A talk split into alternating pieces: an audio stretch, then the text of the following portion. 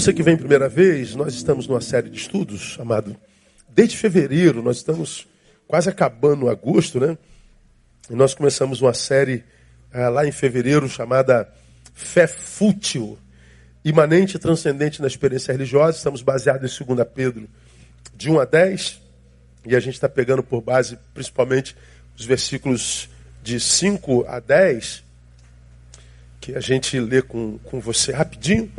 É, não vou nem fazer recapitulação hoje, eu só vou ler o texto, depois dizer o, por onde a gente já passou, porque eu quero gastar o, máximo possível de tempo no que a gente tem de revelação hoje. Só para te situar, ah, o que, que nós começamos nesse mês? Nós fomos a 2 Pedro 2, 5, e a palavra diz assim lá: Por isso mesmo, vós, empregando toda a diligência, acrescentai a vossa fé. Fala de um acréscimo que eu e você precisamos fazer à nossa fé. Fé vem de Deus, é transcendência. O acréscimo que eu faço é imanência, sai de mim. Então ele fala da junção do que é divino do que é humano. Acrescentai a vossa fé. O que, que eu e você temos que acrescentar à nossa fé? Virtude. A virtude, ciência. A ciência, domínio próprio. Ao domínio próprio, perseverança. A perseverança, piedade. A piedade, fraternidade. A fraternidade, o amor. Então, essas coisas, eu e você precisamos acrescentar a fé. É como se a palavra dissesse e diz que a fé por si só não se sustenta. Ela pode se tornar fútil, sem resultado, se ela não for acrescida disso que Pedro acaba de revelar.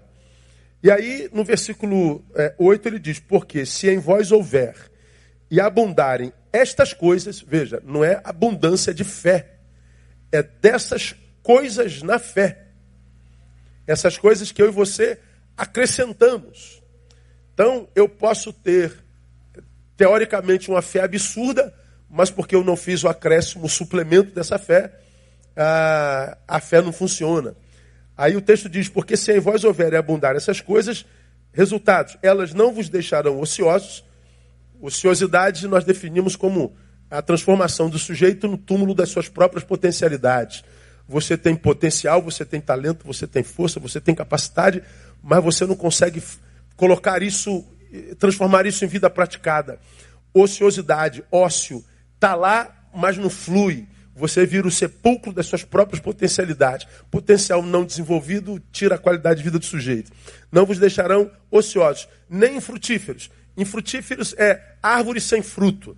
Árvore que não dá fruto, a Bíblia diz que não serve para nada, a não ser para ser cortada e lançada no fogo. Árvore que não dá fruto é árvore que nunca vai viver plenitude. Então a Bíblia está dizendo: se em vós houver e abundarem essas coisas, você não, não vê a sua vida é, atrofiada dentro em si, você não vira uma árvore infrutífera, impossível de viver plenitude. E lá no versículo 10 diz o seguinte: portanto, irmãos, procurai diligentemente fazer firme a vossa vocação e eleição. Aí ele diz: porque fazendo isto, nunca, jamais tropeçareis. Ou seja, você não vai viver interrupção de processo. Você não vai ter que é, é, caminhar, tropeçou, começa de novo. Tropeçou, começa de novo. Começa de novo, tropeça, começa de novo. Chega uma hora que você cai e tenta recomeçar tantas vezes que você já não tem mais força para recomeçar, não tem esperança para recomeçar e nem força. E a gente vê uma geração de gente caída, cheia de potencial, cheio de capacidade, cheio de talento, com, com a possibilidade de estar muito além de onde está, mas ele acaba vivendo muito aquém do que é possível, porque não teve imanência e transcendência na sua experiência religiosa e, a despeito da fé em Jesus Cristo, não consegue viver a promessa, lamentavelmente. Então, nós falamos sobre essas coisas todinhas. É, nós falamos ah, é, profundamente sobre o tema e depois de algum tempo nós fomos dissecando cada uma dessas, dessas coisas que nós temos que acrescentar à nossa fé. Nós já falamos sobre o que é virtude, o que é ciência, o que é domínio próprio e o que é perseverança. E nós estamos há três semanas falando sobre piedade e hoje nós vamos dar prosseguimento ao que é piedade. Ainda vamos ficar hoje, mas ainda na quarta-feira que vem. Palavra piedade, você só para lembrar, Eusebeia, bom temor, reverência para com Deus, ou, sobretudo, é, é, é, aquele que cumpre o, o seu dever, aquele que é, tem reverência para com Deus, mas tem no íntimo. Literalmente a palavra piedade é devoção no íntimo. Então nós definimos isso assim de forma muito tremenda. Falamos que quem tem piedade em si não tem a ver com pena, com, com, com, com, com dó, não. Piedade vem de pios, vem de, de, de alguém que cumpre o seu dever, vem de, de alguém que não precisa de liturgia, de religião, de pastor, de vigia. Não. A obra que Deus fez foi tão profunda, foi tão enraizada, tão, tão nevrálgica, tão, tão íntima, que dele flui naturalmente. Ele não precisa de, de, de nada nem ninguém. Ele não precisa de olhos para vigiar. A coisa vai fluindo dele naturalmente. Nós fomos falando sobre isso. Aí, nós mostramos na palavra que a piedade está em todo o Novo Testamento, sobretudo no Sermão do Monte. E Jesus é, mostra piedade no Sermão do Monte, não fala da palavra piedade nenhuma vez. Mostramos no Sermão do Monte Jesus e as leis, Jesus e o homicídio, Jesus e o adultério, nós falamos sobre isso na última quarta-feira, e hoje a gente vai falar sobre ódio e amor em Jesus de Nazaré, também no Sermão do Monte. Bota Mateus capítulo 5. Vamos ver o que Jesus fala sobre a piedade quando o assunto é amor e ódio. Esse texto é muito tremendo, irmão. Olha o que, que diz daí no 38. Ouvistes o que foi dito? O que, Jesus? Olho por olho, dente por dente. Eu, porém, vos digo: não resistais ao homem mau. Mas a qualquer que te bater na face direita, faz o quê? Oferece-lhe também outra. E ao que quiser pleitear contigo e tirar-te a túnica, faz o quê? Larga-lhe também a capa. E se qualquer te obrigar a caminhar mil passos, faz o quê? Vai com ele dois mil. Dá a quem te pedir. Não voltes as costas ao que quiser que lhe emprestes. Ouvistes o que foi dito? amarás ao teu próximo e odiarás o teu inimigo? Eu, porém, vos digo: amai a quem? Aos vossos inimigos. E orai por quem? Pelos que vos perseguem. Para que, Jesus? Para que vos torneis filhos do vosso Pai que está nos céus. Porque ele faz nascer o sol sobre os maus e sobre os bons. Faz chover sobre os justos e sobre os injustos. Pois se amardes aos que vos amam, que recompensa tereis? Não fazem os publicanos ou os perdidos também o mesmo? E se saudardes somente os vossos irmãos, que fazeis demais? Não fazem os gentios também o mesmo? Sede vós, pois, perfeitos, como é perfeito o vosso Pai Celestial. Meu irmão, quando eu estava lendo isso aqui, eu, na minha cabeça vinha assim, um homem contemporâneo, né? Falei, pô, Jesus, a tua palavra está completamente desatualizada, não serve mais para hoje não. Porque se o cara der na minha cara, Jesus, ele vai levar nas duas caras dele, Jesus. Não é assim que a gente pensa? Tu imagina, se o cara quiser tirar meu casaco com esse frio, mesmo, dou uma banda nele, Jesus. Ainda piso no, no lombo dele, Jesus. Jesus, o senhor está falando para eu amar quem me persegue? Eu não aguento nenhuma crítica, Jesus. Se o cara diz que eu sou gordo, eu xingo a mãe dele, Jesus. Diz que é assim hoje, irmão. Aí tu está vendo Jesus falando sobre a prática do cristão, a, a, a, cabeça do homem moderno que habita em mim. Jesus, tu estás a descrever um otário.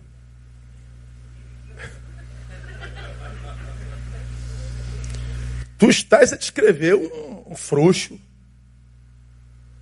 É isso mesmo que tu queres para nós? Que isso, sou macho, Jesus. PQD 85 1, infante. Brasil? É isso aí. Aí, tu queres que o cara bate na minha cara? Eu meto a mão na cara dele. É, quando eu, eu não sei você, quando eu li esse texto, me dava angústia, irmão. Falei, Jesus, é, ultrapassou, tua palavra não dá mais para hoje, não. Não, não é a palavra que ultrapassou. Fomos nós que nos deformamos tanto que parece que isso não cabe mais em nós. Há uma, há uma musiquinha que, que fez sucesso no Brasil. O cara ficou muito rico com essa música, hein?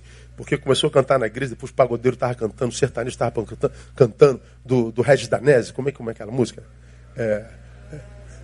Como Zaqueu, quero subir o mais alto que eu puder, só para te ver e olhar para ti e chamar tua atenção para mim.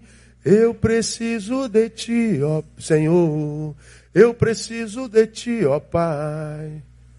Sou pequeno demais, me dá a tua paz. Largo tudo para te seguir. Aí vem o que bombou, né? Entra na minha casa, entra na minha vida, mexe com minha estrutura sara todas as feridas, me ensina a ter santidade, quero amar somente a ti, meu bem maior. Faz milagre em mim. A gente fala do faz milagre. A, a, a frase que me chama atenção nessa música, mexe com a minha estrutura. Mexer com a estrutura, irmão, é mexer com o prédio todo. Mexer com a estrutura se mexe com a tua coluna vertebral. Mexe com tudo. Só que como é só uma canção, não é uma verdade que nós queremos, a não ser faz um milagre em mim, todo mundo canta e não acontece nada, não muda nada. Mexe com as emoções, não mexe com a estrutura. Quando o evangelho chega na vida de alguém, ela faz uma mudança estrutural. A Bíblia diz que a gente morre e nasce de novo. Uma nova criatura gerada em nós. Essa nova criatura é gerada com a mente de Cristo. Quando a gente lê a palavra com a mente de Cristo, ela é como se fosse um, um esqueleto, ou seja, uma estrutura esquelética, óssea ou até nevrálgica, que dentro em nós rege todo o corpo, rege todo o pensar, rege todo o sentir. Se isso não for estrutural, ela é só uma palavra técnica que a gente lê só com neurônios, mas que passa por ele como informação, mas uma informação que não forma. Informa, mas não forma. Se ela não forma, essa palavra informativa não gera efeito na estrutura do sujeito. Ou seja, se não nascer de novo, essa palavra que Jesus acaba de ministrar aos fariseus, aos judeus, aos doutores da lei, ela não cabe dentro de nós. É como se nós fôssemos redondos, isso aqui fosse quadrado, não cabe. Há uma, há uma inconsistência entre a palavra de Deus e a nossa natureza. Não dá. Hoje, mais do que nunca, quando eu li esse texto aqui, eu falei, meu Deus, Jesus tem misericórdia de nós. Quem poderá ser salvo ah, diante de uma palavra como essa aqui? Porque ela é, ela é extremamente forte. Vamos, vamos começar a entendê-la um pouquinho. Ah, 38 e 39. Ouviste que foi dito olho por olho, dente por dente? Jesus se refere à lei. Ouviram o que foi dito? Pois bem, aquilo que vocês conhecem como Bíblia, lembra, estão falando para judeus, a Bíblia era só a Torá, só o Velho Testamento, não tinha Novo Testamento. Como nós temos hoje. Eles só tinham a lei. Eles só tinham a, a, a, a poesia, os livros poéticos e os proféticos. Mas a Bíblia era, sobretudo, a Torá, o Pentateuco. Ouviste o que foi dito? Pois bem, eu, Jesus, digo outra coisa. Jesus está dizendo entre a lei e eu há um antagonismo. E o que foi dito? Olho por olho, dente por dente? Pois bem, deixa eu mostrar para vocês Êxodo 21, 20, 21, 22 até 29. A guisa de informação, para você entender do que, que Jesus estava falando. Ah, Mateus, Êxodo 21, 22 a 29. Olha o que, que diz a lei lá de Moisés. Se alguns homens brigarem e um ferir uma mulher grávida, só para só informar, tá? E por causa, é, e for por causa e for causa de que aborte, não resultando, porém, outro dano, este certamente será multado, conforme o que lhe impuser o marido da mulher, e pagará segundo o arbítrio dos juízes. Até aí. Deixa, deixa eu abrir lá para eu, eu ver o texto todo. Olha que coisa sinistra, irmão. Vamos lá. Eu briguei com o irmão. Sua esposa estava grávida. Então foi um quiprocó danado. Sua esposa ficou nervosa, abortou. O que, que acontece? Bom, o texto está dizendo: ah, aconteceu mais alguma coisa além do aborto? A mulher veio a falecer? Alguém que viu a briga infartou? Não, não, não. Foi só o bebê que se perdeu. Olha que coisa sinistra. Pois bem, se não resultou em dano outro, ah, este será multado. Ou seja, eu seria multado que eu fiz a tua mulher perder o bebê. E qual é o valor da multa? O que o marido impuser a mim. E o juiz vai bater o martelo lá. Vamos caminhando. Bota aí o versículo. Ah, nós estamos no 22, né? É, 21, 22. Cadê? 21, 22. Cadê? Ah, se alguns homens brigarem. 22. Se alguns homens brigarem. Esse já foi. 23. Mas se resultar dano, vamos dizer que o bebê morreu, mas teve outro dano, então darás vida por vida, olho por olho, dente por dente, mão por mão, pé por pé, queimadura por queimadura, ferida por ferida, golpe por golpe. Bom, vamos lá. Brigamos, tua mulher infartou. Mas além da nossa briga, sei lá, tu vê perder uma mão. Qual é a minha pena? Eu pago a multa do bebê que morreu e a minha mão é cortada. Você se queimou, eu vou ser queimado do mesmo jeito. Você perdeu a perna, minha perna vai ser arrancada também. E se alguém morrer? Então eu sou peno de morte. Olho por olho, dente por dente. Se você me fez mal, eu vou ser alvo. Se eu te fiz mal, eu vou ser alvo do mesmo mal que eu te fiz. Que mal eu te fiz? Cortou minha mão, então minha mão é cortada também. Me cegou, vou cegar teu olho também. Olho por olho, dente por dente. É disso que a lei está dizendo. Jesus, porém, está dizendo lá, vamos voltar para o Mateus 5 lá, painel, deixa esse negócio para porque eu não gosto disso não. Olha que bom que a gente está na graça, amém, amado? Aleluia. Ah, eu, porém, vos digo, não resistais ao homem mau, mas a qualquer que te bater na face direita, oferece também a esquerda. Aí Jesus está dizendo assim, ó, na, na lei, se ele te bateu na face quebrou um dente, por exemplo, qual era teu direito? Bater na face dele e quebrar um dente. Mas vem Jesus dizer, eu estou dizendo o contrário.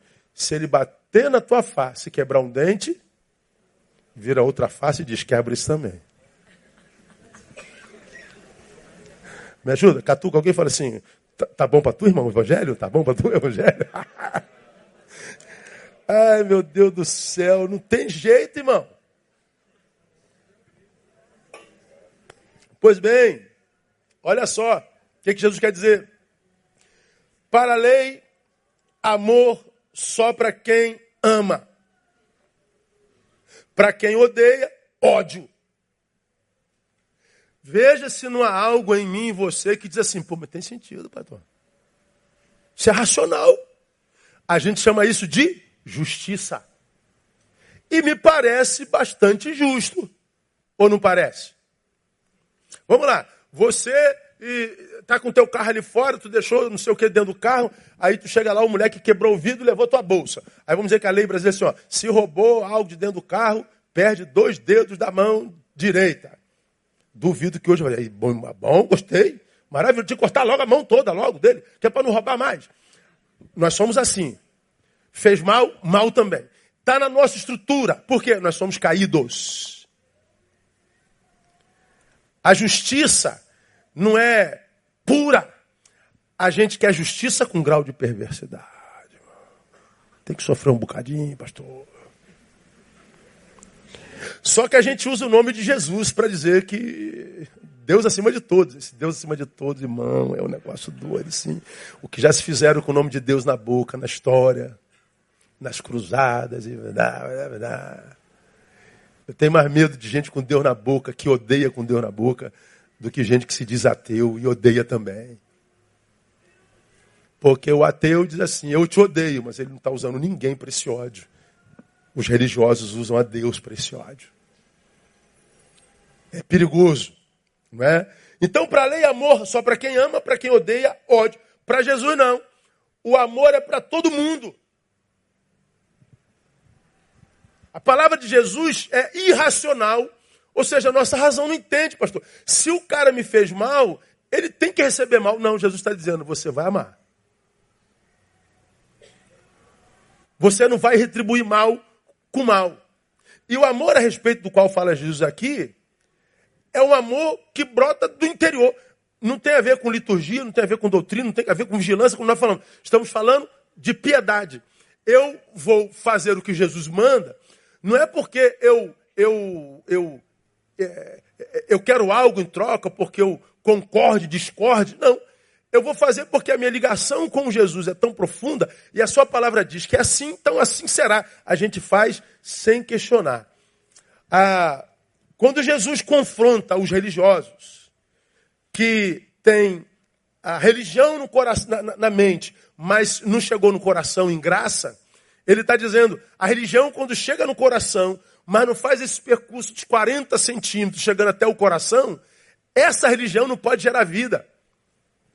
Ela só gera vida quando vai lá no bendito do coração, a respeito do qual eu falei na gotinha, que se tiver cheio de amor, de solidariedade, te impede de produzir um mal que vai voltar para você, mesmo que seja um mal que você desenvolva em nome da lei. Porque arrancar a mão de alguém, é, dar chicotada em alguém, tirar a vida de alguém, é maldade de qualquer jeito. Ninguém merece ter a mão arrancada. Ninguém merece ser chibatado como era antigamente. Ninguém merece ser morto. Todo mundo deveria ter uma segunda chance.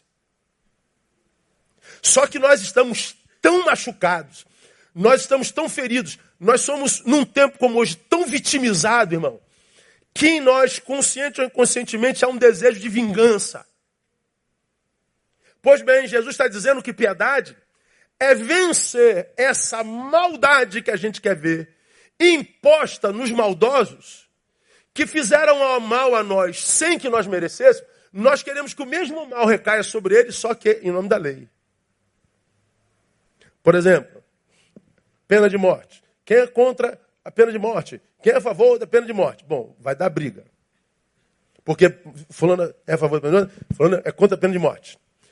Bom, se você me pergunta eu sou absurdamente contra a pena de morte. Ah, mas isso é o Neil que está falando. Você pode discordar, é um direito seu. Agora, se você me perguntar, você acha que tem gente que merecia morrer, pastor, em função do feito? Ah, eu acho que sim. Eu acho que tinha gente que merecia morrer em função do que fez.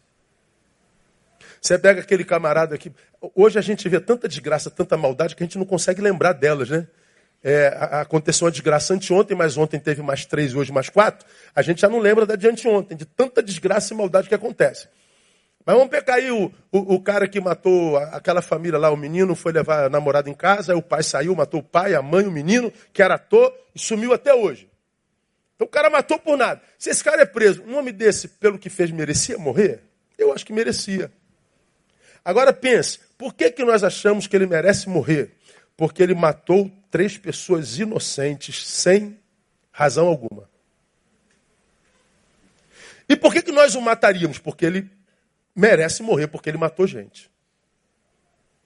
Ok. Essa é a razão, essa é, é, é, é o amor da lei. Ok? Mas se a gente analisa um pouco mais amplamente, ele produziu o que naqueles? Morte. E o que nós, em nome da lei, produziremos nele? Me diga vocês. Morte. O fruto é o mesmo? É, só a razão que não. Mas o fruto é o mesmo. Ele matou porque é perverso, eu e você mataríamos porque nós queremos fazer justiça. Só que o fruto dessa justiça é o mesmo que o fruto da perversidade. Ah, pastor, mas a razão. Esquece a razão. Vamos falar do fruto. É disso que Jesus está falando. Quando o amor entra, esse homem matou. Então ele merece morrer. Verdade na cabeça de Jesus e dos seus discípulos, esse homem pode morrer. Só que em Jesus ele pode nascer de novo. Esse homem não pode se arrepender dos seus pecados. Ele não pode virar uma nova criatura em Cristo Jesus. Você, cristão, acredita nisso ou não? Não teria morrido da mesma forma?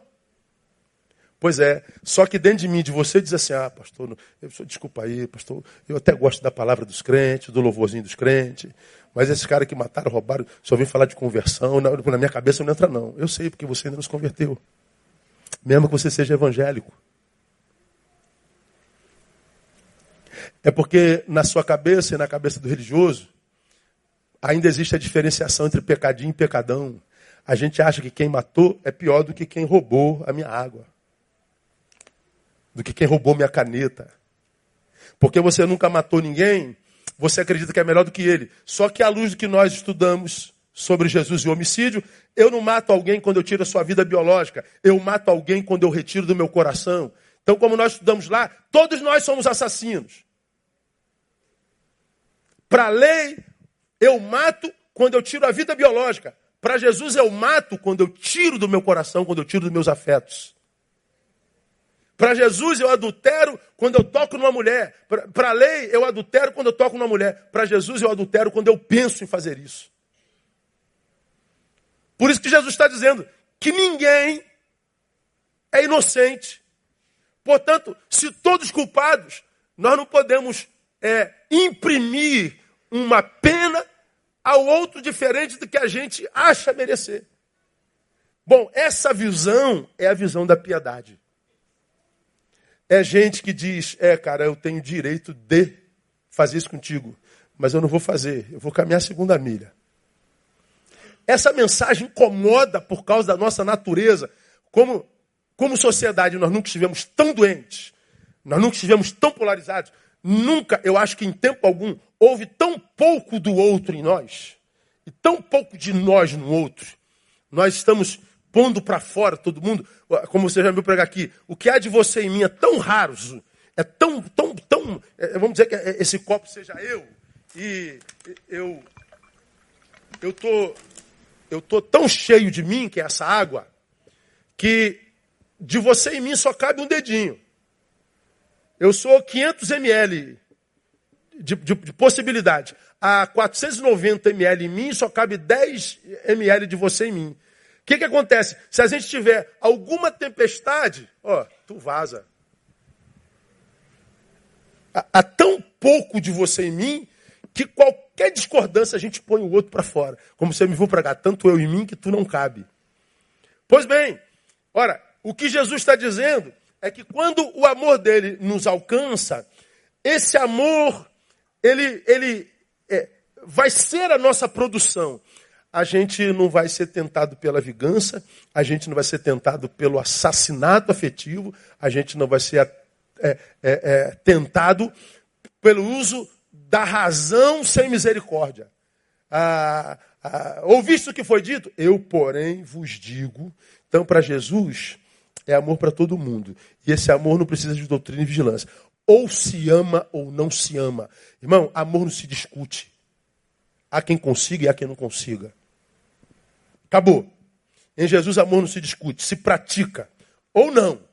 Ponto. Então, quando você vê. Ah, isso é muito comum, né? Todo dia você se encontra com alguém, o cara está revoltado com a vida, o cara quer quebrar tudo, o cara quer arrebentar tudo, o cara. E pior, o cara está coberto de razão. Por que tanto ódio, varão? Por que isso? Por que aquilo? Por que não se atar? Por quê? Pois é, ele está coberto de razão, todavia continua cheio de ódio. E a vítima do seu ódio é ele mesmo. Jesus está dizendo: abram mão da razão, se a razão não for amor. Por quê, irmão? É muito simples. Estou com raiva do governo, estou com raiva do meu patrão, eu tenho raiva desses motoristas ledos, eu tenho raiva da falta de educação do brasileiro, eu tenho raiva do, do serviço público brasileiro, eu tenho raiva. Pois é, você está coberto de razão, está tudo uma porcaria. Só que quando você chega com raiva, cheio de raiva em casa, você não consegue amar sua esposa direito, você não consegue ouvir seus filhos direito. Você não consegue se concentrar na palavra direito. Você não consegue ver Deus agindo no teu coração direito. Mas você continua cheio de razão. Ah, pastor, eu quebrei a cara do cara. Ele mereceu, provavelmente. Mexeu com a tua mulher, te chamou de chifrudo, disse que você é frouxo e que você é, é, é boiola. Ok. Provou para ele que não é. Você, ok. Mas quem está respondendo o processo é você. Quem está com a mão ferida é você. Quem está sob ameaça é você. Quem estragou a própria vida foi você. Quando Jesus diz, ouvistes o que foi dito, olho por olho, eu vos digo, ame. Ele não está dizendo para você ser otário, como eu falei, não. Ele está dizendo, não acaba de estragar a sua vida, uma vez que parece que o sistema tenta fazê-lo o tempo todo. Irmão, eu vou te dizer, ser brasileiro hoje não é fácil não, camarada. Você, para conseguir alguma coisa no serviço público, a gente vai ver, como viu hoje, né, a, como é que estão os hospitais no Rio de Janeiro. Você paga uma fortuna de imposto, a, a maior taxa tributária do mundo.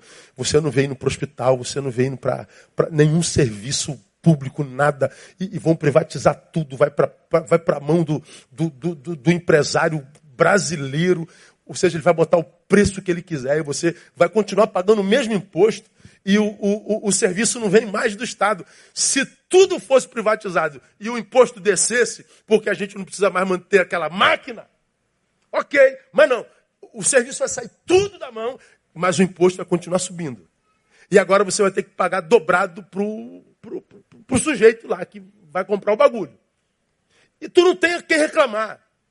Você vai no hospital, vai para emergência, tá lá a, a velhinha hoje, três horas de madrugada tentando um atendimento, uma velhinha. Aí foram lá dentro, a médica estava jogando no Facebook. A velhinha morreu por falta de atendimento. Cara, o que, que você sente quando você ouve um negócio desse, cara? Dá um ódio na gente, dá um ódio. Porque se fosse a sua mãe, nada funciona. Você quer é, é, é, reger a tua empresazinha micro, e se você quiser andar direitinho, a taxa tributária não deixa você andar, você é quase obrigado a se corromper. É um, é, é um ódio que vai gerando na gente. Bom, o texto está dizendo, Neil, se você se permitir habitar por esse ódio, por esse ódio, você morre mesmo antes da morte chegar. Você vai para a cama no final da noite, isso tudo fica aqui ó, revolvendo em você. Sua mente não para. Ela, você deita, mas a mente não para. Continua um rolo desenrolando todo, todo, todo, todo fracasso, toda a frustração do dia. E você não dorme, daqui a pouco você tem que tomar o bendito remédio. Só dorme porque tomou remédio. Portanto, não dormiu, você acorda cansado no outro dia. E aí, porque não dormiu, você desmaiou. Portanto, sua mente é, é, não foi desligada, só a, a consciência. Aí você acorda cansado no outro dia, você tem que tomar remédio novo. Depois de um tempo, esse remédio não faz mais efeito, você tem que aumentar a dose. Se tira o remédio, não tem mais nada de você lá. Por quê? Você não está mais funcionando naturalmente. Você não dorme naturalmente. Você não tem equilíbrio. Você está tomando remédio, está tomando calmante. Você, para emagrecer, toma remédio, tua magreza não é real. Se parar de tomar um remédio, bomba tudo de novo. Ou seja, chega uma hora que não tem mais nada da natureza em nós. É tudo artificial. O Senhor está dizendo, filho, é, quando você for tentado a agir olho por olho, dente por dente, Pensa duas vezes, a vítima é você. A vítima é você. Em amor, quando o assunto é amor, não se discute, ele se pratica. A gente se lembra de Hebreus capítulo 13, versículo 1. Fiz uma série de estudos sobre Hebreus capítulo 13. Ficamos um ano em Hebreus 13. E Hebreus é um dos livros mais difíceis da Bíblia Sagrada. É um poderosíssimo tratado cristológico, mas é um livro difícil. Eu, eu, eu acho, eu acho ele muito difícil. Mas depois dos 12 capítulos difíceis de se entender, no último capítulo 13, ele, o, o, o último capítulo, o capítulo do fim, termina assim: permaneça o amor fraternal. E, e, você se lembra quando eu fiz esse estudo aqui na quarta-feira à noite, eu disse assim: ah, o livro é difícil de entender a beça, não é para qualquer um. Mas é como se Jesus estivesse dizendo assim, se você é daqueles que não grava tudo com facilidade, se você é daqueles que não tem facilidade de reter ensinamentos, se você é daqueles que tem muita dificuldade de, de, de, de, de reter aprendizado, não tem problema. O que tem que permanecer no final é o amor fraternal. Ele está dizendo que conta no final não é o quanto eu sei, nem o quanto eu fiz. O que conta no final é o quanto eu amei. Eu vou ser julgado não pelo que eu fiz. Eu não vou ser julgado pelo que eu sei eu vou ser julgado no dia do juízo pelo quanto eu amei. Não é pela minha teologia, minha filosofia, meu labor incessante. É pelo quanto eu amei. E quando eu falei sobre isso, eu falei que o que conta no final é o quanto eu amei. Amor fraternal, você se lembra? Filadélfia Menetó. Amor fraternal. Amor ao irmão. Mas o versículo seguinte, o 2, você se lembra? E não vos esqueçais da hospitalidade, porque por ela alguns, sem o saberem, hospedaram anjos. Então, lembra, hospitalidade, filoquicenia, amor ao estranho. Amor ao irmão, Filadélfia Menetó, permaneça o amor fraternal. Não vos esqueçais da hospitalidade, filoxenia, amor ao estranho. Amor a quem eu conheço, amor a quem eu não conheço. Amor deve ser o modus vivendi de um discípulo de Jesus. É o que ele está dizendo. O, o amor para Deus é estilo de vida, portanto, não é produto da volição e da vontade. Por que, que eu falo que não é produto da volição e da vontade? Porque se eu for me submeter à minha vontade, eu vou viver a experiência do olho por olho, dente por dente. Amor para quem eu gosto e ódio e indiferença para quem eu não gosto. Jesus está dizendo, não, você tem que, tem, que, tem que ter a sua vida como estilo, o amor como estilo de vida. Amor para quem você gosta e amor para quem você não gosta. Mas, Senhor, eu, eu não tenho vontade de amar quem eu não gosto. Pois é, ama a si mesmo. Portanto, se eu tenho que amar quem eu não gosto, ele não está falando de sentimento. Eu não posso sentir pelo inimigo mesmo que eu sinto pelo amigo. Você já aprendeu isso aqui, eu não preciso me aprofundar. Amor em Jesus é atitude, é tratamento. Se o meu amigo precisa de água, eu dou água. Se o meu inimigo precisa de água, eu não vou dizer morra de sede, desgraçado. Não, eu vou dar a mesma água que eu darei para o meu amigo. Eu, eu, o meu amigo precisou de um socorro para. O meu inimigo precisou de socorro também. Eu não gosto dele, mas eu vou atendê-lo do mesmo jeito. O meu amigo precisou de um. De um, de um o meu inimigo está precisando. Ah, mas ele não me deu ontem. Eu não sou ele, eu sou diferente dele. Eu vou dá-lo. É atitude. Agora, se eu e você Tratamos bem quem a gente gosta. E odiamos quem a gente não gosta. Tratamos mal. Esse amor, ele é produto da volição e não produto do amor de Deus. Esse amor que é produto da vontade humana, ele não gera fruto na vida de quem ama desse jeito. Aí eu e você encontramos um monte de gente boa, boa, boa, vivendo desgraçadamente é gente boa beça. Por quê? Porque você o conhece e o ama, e ele te ama também. Mas carrega ódio por gente que você também odeia. Portanto, porque você odeia a ele, ela, essa pessoa que você ama e te ama, tem direito de odiá-la. Pois bem, o teu amor e o amor dela não frutificam em vocês. O que frutifica é o ódio por aquele. Está claro isso, igreja? Sim ou não? É a Bíblia. Portanto, quando Jesus diz para a gente amar com o amor de Deus, que portanto não é produto da, da volição, da vontade, é, é vida praticada, ele está dizendo: eu não estou falando para você amar por causa dele, estou falando para você amar por causa de si mesmo. Como você já aprendeu, todo amor emana do mais importante de todos os amores, que é o amor próprio.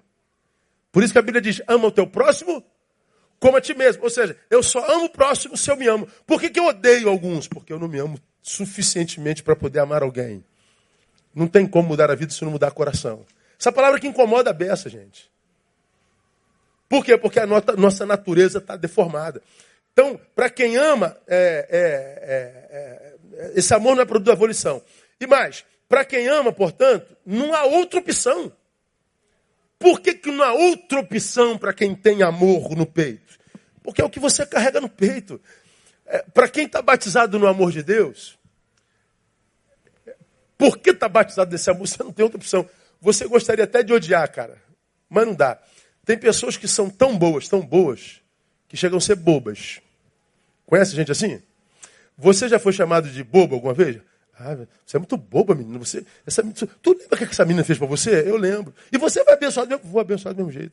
Aí tu é chamada de boba, de otário, de idiota, de, de, de, de, de, de chifruda, de chifrudo, de imbecil. Você é chamado de tudo, mas você não consegue odiar. Ó oh, otário, otária, você é uma abençoada de Deus. Você que não consegue odiar. Você que não consegue guardar mágoa. Você que não consegue dormir com essa desgraça no peito, você é um abençoado do Pai. Você não é um tolo, você não é idiota. Idiota é quem odeia. Idiota é quem se vinga, porque ele está perpetuando a estrada do mal na própria vida. Num mundo como hoje, você é chamado de otário, você é chamado de santinho do pau oco, você é chamado de hipócrita. É, não, você é um filho de quem Deus tem muito orgulho. E se abusam da tua bondade, do teu amor, fique tranquilo. O Pai vai recompensar você por causa desse amor. Porque Ele está vendo que você está passando por esse mundo cheio de ódio, sem ser tocado, irmão.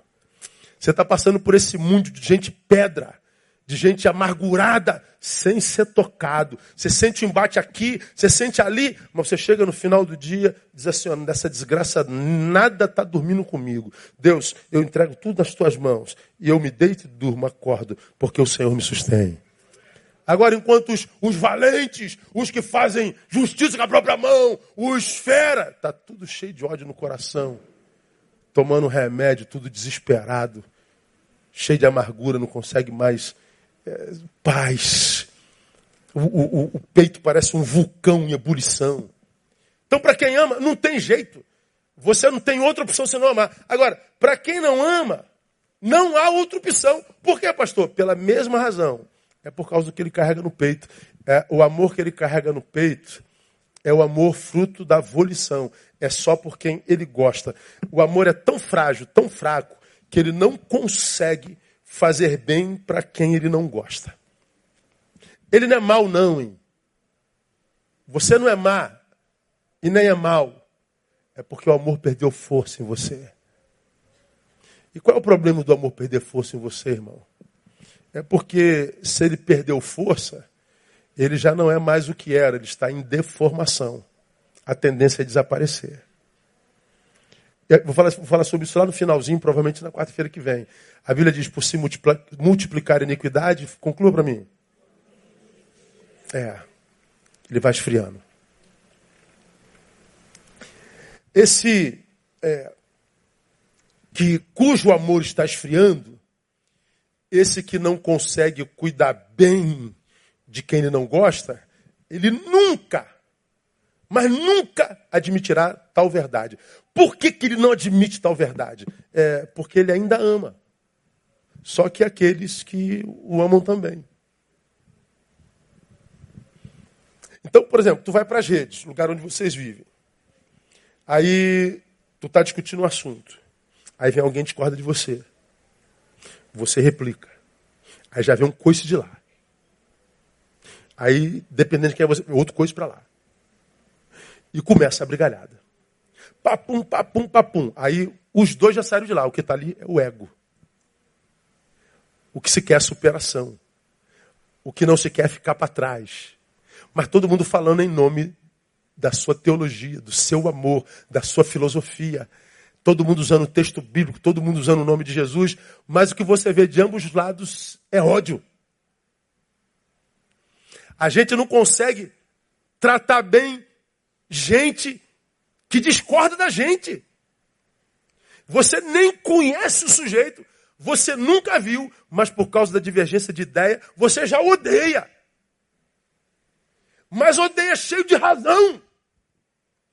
E tem respaldo bíblico para o ódio. Isso é que eu acho engraçado, irmão.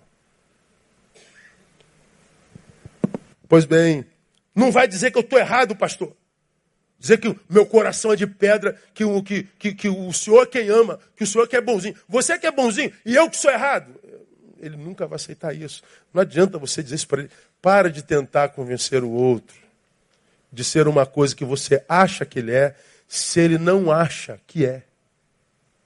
Ele nunca vai achar que está cheio de ódio, porque ele ainda morreria pela mãe, ele morreria pelo filho, ele morreria pelo irmão, ele morreria. Por... Só que ele quer que o resto do mundo morra também. Mas como eu ainda amo João e Maria, sim, pode matar os outros sete bilhões. Porque eu não sou um homem mau. Cara, o diabo é brilhante. Eu vou te dizer uma coisa, irmão, tem que aplaudir o cara. Não, não presta, mas é inteligente para burro. Ele amarrou todo mundo nesse sentimento passional, onde a gente usa razão com paixão. Que coisa maluca e ninguém percebe isso, é impressionante. Aí vem Jesus nesse texto, no 5, 44, 47, ele diz assim: Eu, porém, vos digo: amai a vossos inimigos e orai pelos que vos perseguem. Ou seja, que, que adianta eu amar só o João e a Maria que, que me ama também? Ele está dizendo: o amor, quando de Deus, ele transcende a relação afetiva. E ele diz: você tem que amar os vossos inimigos e orar pelos que vos perseguem, para que vos torneis filhos de vosso Pai que está nos céus. Ele está dizendo: o que me faz filho não é a religião que eu abraço. O que me faz filho é a capacidade de amar com o amor do Pai de quem eu me digo filho. E o amor do Pai de quem eu me digo filho não é um amor que, que, que só tem um cunho afetivo, tem um cunho humano. Não vou com a tua cara, mas eu vou te respeitar e vou te servir. Só quem nasceu de novo, irmão. Não, não, não tem como. Aí tu vai para o 46, pois se amardes aos que vos amam, que recompensa tereis? Não fazem os publicanos também o mesmo? Se saudade somente os vossos irmãos. O que, que tem de mais nisso? Não fazem os gentios também a mesma coisa? Então, a lógica para quem não ama como Jesus é a seguinte, irmão. A lógica de quem não ama como Jesus. Eu ainda amo. Só não amo esses monstros que vocês dizem amar. Mas eu amo. Para esses monstros que vocês dizem amar, é, tá com peninha? Leva para casa. Já viram o lugar? Esse monstro que vocês amam, eu não mesmo não. Para eles eu quero é juízo. Para eles eu quero é o, é, é, é o peso da lei. Logo, não me diga que eu estou errado. Pois é, a, a gente acha que amor é só para quem merece. A gente vê o crente dizendo bandido bom é bandido morto. Bom, bandido bom deveria ser um bandido convertido, né? Que aí deixa de ser bandido. Mas a gente não quer mais conversão, a gente quer morte mesmo. A gente quer cancelar o CPF. E estamos cheios de razão. E não me diga que eu estou errado. Porque eu amo minha mãe e meu filho. Eu amo meus amigos. Eu amo quem me ama. Vem Jesus e desconstrói tudo. Pois é. Ah, o problema é que esse tipo de amor, aprenda, meu ovelha, não é o amor de Jesus. Não é o amor da piedade que a gente está estudando. Esse amor é o amor da lei, é o amor legalista, é o amor vingativo, é o amor justiceiro. É o amor que maga, Jesus está dizendo. Ouviste o que foi dito, amarás teu próximo, odiarás teu inimigo. Jesus está dizendo, não. Não. E olha que esse texto, irmão, é 5,43, amarás o teu próximo e odiarás o teu inimigo, ele foi extraído de Levítico 19, 18. Vou mostrar isso aqui para a gente acabar, a gente volta quarta-feira que vem. Esse texto diz assim, eu vou explicar para você. Não te vingarás, nem guardarás ira contra os filhos do teu povo, mas amarás o teu próximo como a ti mesmo, eu sou o Senhor.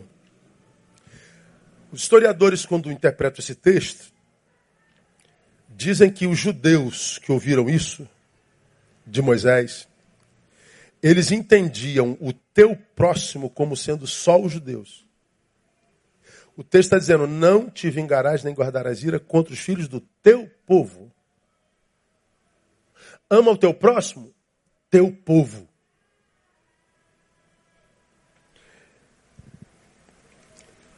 Um dos rabinos mais famosos da cultura judaica se chamava Maimônides. Maimônides escreveu o que os judeus conhecem como Mishneh Torah. Ele escreveu entre 1170 e 1180, que era conhecido como uma, uma reiteração da lei, como se ele pegasse a lei de Moisés e fosse decodificando a lei. É um, é um código legal. Ele foi destrinchando a lei de Moisés e escreveu a Mishneh Torá em 14 volumes. Isso está tá escrito até hoje. E é, é Bíblia quase para os judeus. E é Bíblia para os judeus. Do que, que se tratava a Mishneh Torá? De assuntos éticos. Causas cíveis, lei civil, corrupção, casamento. Trata do dia a dia. Maimônides escreveu lá na Mishneh Torá. Olha o que ele escreveu. Se um judeu vir um gentio cair no mar, não deve ajudá-lo de modo algum. Porque está escrito: não te levantarás contra o sangue do teu próximo, mas esse gentio não é teu próximo. Você sabe que judeus e gentios não se comunicavam. Eram inimigos. Para os intérpretes da Torá, quem não é do meu povo, não é meu próximo. Jesus está dizendo, ouvistes o que foi dito? Perdão. Eu vos digo. Não, não pode ser assim. Então, amados, a lei fala da necessidade de amar, mas ao igual. A lei fala da necessidade de amar os que pensam igual. A necessidade de amar, diz a lei, dos que não nos contrariam. Jesus não. O amor dele transcende tudo e qualquer coisa. É transcircunstancial. Bom, praticar esse amor só se tiver piedade. Porque senão o que a gente faz é matar o outro mesmo. A gente desrespeita, a gente mente sobre o outro, a gente não é grato, a gente não honra, a gente come no prato, depois cospe no prato que comeu. É, uma, é, um, é um mau caratismo sem precedente. E a Bíblia diz: olha, se em você não houver e abundar essas coisas, sabe o que, que acontece contigo? Você vira o túmulo das tuas potencialidades. Quanto talento, irmão, inoperante na igreja de Jesus no tempo de hoje. Quanto talento dentro de vocês que podiam estar sendo usados para o seu bem-estar e para a glória de Deus. Estão aqui, ó, ociosos. Quanta gente talentosa, meu irmão, mas que não consegue parar em igreja nenhuma. Porque pastor nenhum presta, liderança nenhum presta, ninguém tem visão boa. Só você que tem visão, mas você não cabe em lugar nenhum. Os que não prestam comungam, você que é o bonzão, está longe de tudo, vivendo sozinho. Vamos imaginar que você seja um marido assim, que não para em lugar nenhum. Senta um dia com a tua própria esposa e pergunta se ela concorda em tudo que você fala. Que embora se ache tão sábio, não cabe em comunidade alguma. Está procurando uma comunidade perfeita para congregar. Quando você achar, pelo amor de Deus, não fique lá. Você vai estragar. Porque maturidade não é comungar ou caminhar com os perfeitos. É caminhar com os imperfeitos e transcender a imperfeição em cima de uma, de, de uma convergência maior que é Jesus de Nazaré. Jesus foi pastor de uma igreja com 12 membros. O tesoureiro Judas se apaixona tanto por dinheiro que resolve vender Jesus por 30 moedas. E o faz. Não se arrepende, é tomado por remorso e suicida. Os outros 11, quando vê Jesus sendo preso, Pedro nega e os outros 10 fogem. Jesus tinha 12 membros, nenhum prestava. Jesus era o pastor. Imagina se eu, pastor de uma igreja, vai ter gente que presta. Irmão. Imagina se a igreja que eu pastorei vai ser perfeita. Pois é, ah, mas nós somos imperfeitos que conseguimos, a despeito da nossa imperfeição, comungar. Posso ouvir glória a Deus por causa disso? Alguns de vocês não conseguem comungar em lugar nenhum. Porque você talvez tenha perdido o coração e só ame com o amor da lei soma iguais. Quem pensa igual. Se amardes aos que vos amam, que recompensa tereis.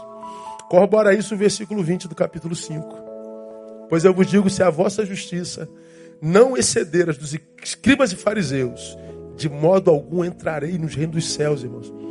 Ele está dizendo, eu tenho que amar com o amor de Deus para que eu me torne filho. E ele está dizendo, se eu não conseguir fazer isso, nem no reino dos céus eu entro. Portanto, há muita gente que entrou na igreja que não vai entrar no céu de jeito nenhum. E quem são esses? É só você olhar a forma como ama. Irmão, caminhando pela rede, eu vou te dizer, tem pouco salvo ali. É muito ódio. É muito juízo E alguns de vocês continuam jogando pérolas nesse mundo, que para mim é de porco. Aí porque você joga a pérola, calca os pés deles, eles voltam com você com raiva. Porco não valoriza pérola, porco valoriza, valoriza lixo. Poupe-se. Vamos terminar. Lembrem, nós estamos falando de piedade, devoção no íntimo. Portanto, acrescentar a nossa fé piedade, o que, que é? É mostrar ao Cristo que, como discípulos, nós estamos lutando contra esse esfriamento da nossa capacidade de amar como Jesus, porque está cada vez mais difícil amar gente. A gente ama é cachorro, pô. A gente ama gato, que é fiel. Agora amar gente está difícil, cada vez mais difícil amar gente. Mas o Senhor está dizendo, pai, tu está vendo com o que, que a gente está se transformando. Está ruim de amar essa gente aqui, né, Senhor? A gente quer virar é juiz, a gente quer virar é vingador. Queria virar Thanos, Deus. Sim. Acabar com o quinto do universo. Mas não, não dá, Senhor. Tu, tem que amar. Então, Senhor, está vendo a luta que a gente está tendo para amar? Então, Deus, a gente vai morrer lutando. Pois é. Às vezes você não consegue amar como Jesus, mas Jesus está vendo que você está lutando para continuar a amar como Ele. Alguns de nós já se entregou, já, já nos entregamos. Já fomos tomados pela indiferença, estamos dizendo que se dane. Apertamos o botãozinho do dane-se. Tem gente que bota outra palavra, né? A gente é crente, botãozinho do dane-se. Né? E fazemos isso cheio de razão. Nossa luta é abrir mão da razão. E continuar amando. Porque amar sem que o sujeito mereça se chama graça. Você não merece o amor de Deus, pecou mas ele continua amando você com amor eterno. Aplauda ele por esse amor. Obrigado, Deus. Deus, nós estamos lutando contra esse esfriamento. Acrescentar a fé e piedade é mostrar a Jesus que nós individualmente não permitiremos que nos transformem em mais um no meio de muitos cujo amor esfriará por se multiplicar a iniquidade, o amor de muitos esfriará. Nós vamos dizer ao Pai, Pai, no meio desses muitos não estará meu nome. Isso é viver piedade. Porque se você abrir mão da piedade, meu irmão, a iniquidade te leva e tu vai para o saco da indiferença e do ódio. Porque é muito mais fácil odiar do que amar. Por quê? Ah, porque odiar você não faz força nenhuma. É só quem faz é o sujeito. Então você me espizinha, você me critica, você me trai, você me dá. Quem faz é você. Eu fico quietinho. E o ódio me toma, eu não faço força alguma. Agora, para amar você que me faz mal, irmão, tem que fazer uma força celestial. Amar dá um trabalho louco. É igual matar. Matar é fácil. Qualquer frouxo faz isso. É só deixar que esse ódio te tome. A tua razão vai, pô, matou quero ver perdoar.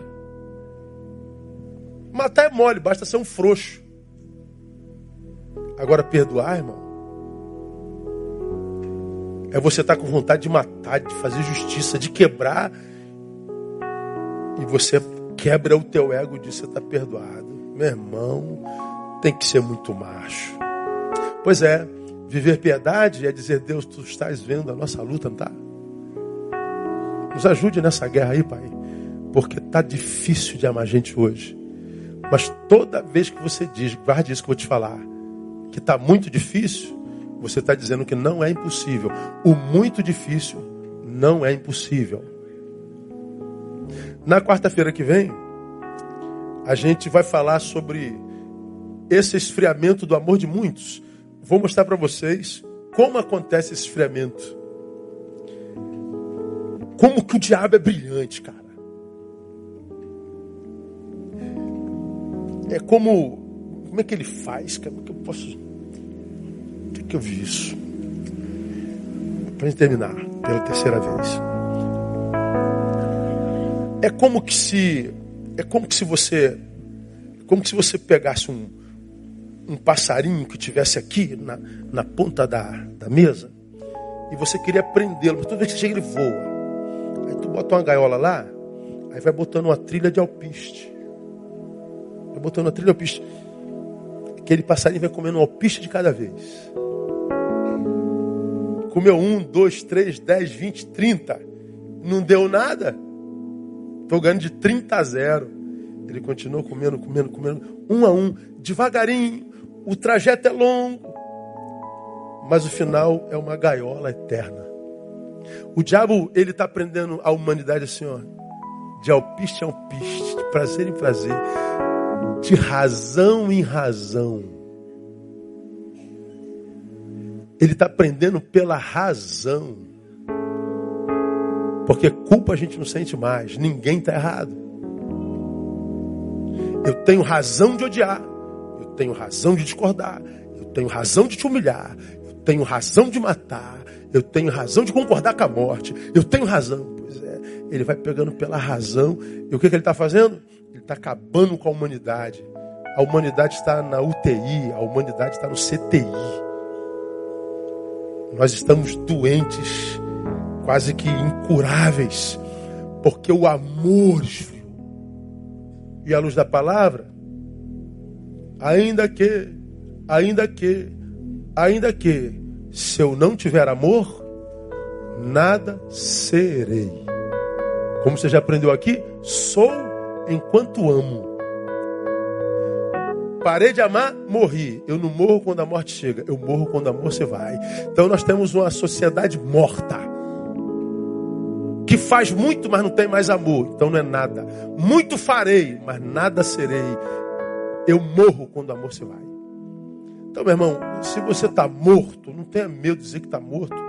Diga isso para o pai no quarto peça a ele para te devolver a vida, porque o Jesus que a gente serve tem por especialidade ressurreição. Quem morre nele não chegou ao fim, ainda há esperança porque ele é especialista em ressurreição. Agora, quem é o que não ressuscita? Quem não se reconhece morto. É o orgulhoso. É o que diz: eu mato, estou com razão. Eu odeio, estou com razão. Eu concordo com a morte, estou com razão. Eu quero que morra mesmo, estou com razão. Corta a mão, estou com razão. Pois é, o morto é você. E pena que tudo que está do teu lado vai morrendo também. Relação com tua mãe, com teu pai, com a tua esposa, com teu filho, com teu trabalho, com a vida passa pela rede dando uma de teólogo, de filósofo, de justiceiro. Quando chega no quarto, bota a cabecinha, o que tem é lixo, que tem é contaminação. De manhã acorda, bota a máscara do dia e vai embora sorrindo de novo. Até quando um sujeito aguenta isso? Bom, por pouco tempo. Aí você vê, já somos a, a maior nação com transtorno de ansiedade do mundo, você já ouviu isso? O MS, hein? a quinta em depressão do planeta, já somos a oitava em suicídio. Estamos piorando em todos os índices. E cheio de razão. Piedade, irmão. É a única coisa que faz a vida viva até o final. E é para isso que ele veio, para que nós tivéssemos vida, vida com abundância. Aplauda ele. Vamos embora, quarta-feira a gente volta falando sobre como o amor esfria. Cara, é muito legal. Eu queria pregar isso tudo, gostava de pregar essa palavra. Mas é, é, muito legal como é que o amor vai esfriando. Esse texto ele é, ele é revelador, assim, mas é, é claro como a água límpida, assim. E, e, se a gente se faz uma altanase, a gente vai se vendo nisso. Como que diz, meu Deus, está acontecendo comigo. Senhor, tem misericórdia de mim, como é que eu não vi isso? Senhor, eu, eu ainda não estou convencido disso, mas é verdade. Sintomas Cara, amor próprio. Não é ouvir do técnico, passou como informação. Não, retém isso. Deixa que essa informação te forme, te reforme. É só na palavra. Só na palavra. Vamos orar. Pai, muito obrigado por tua palavra. Quando passamos, ó Deus, pelo juízo da tua palavra, todos nos vemos reprovados. Eu me vejo reprovado, Deus pregar uma palavra reprovada, Deus, só pela graça. Aliás, se somos reprovados, só estamos de pé pela graça. Por isso a tua palavra diz que a tua graça nos basta. Nos basta. Nunca retires a tua mão de graça de sobre nós, Deus. Nós estamos virando o diabo de nós mesmos. Nós estamos vivendo uma vida, uma relação mortal como humanidade. Nós somos a razão da doença do outro. O outro é a razão da nossa doença. E a tua palavra diz que nós fomos criados para que nos amássemos uns aos outros. Está cada vez mais difícil praticar esse amor.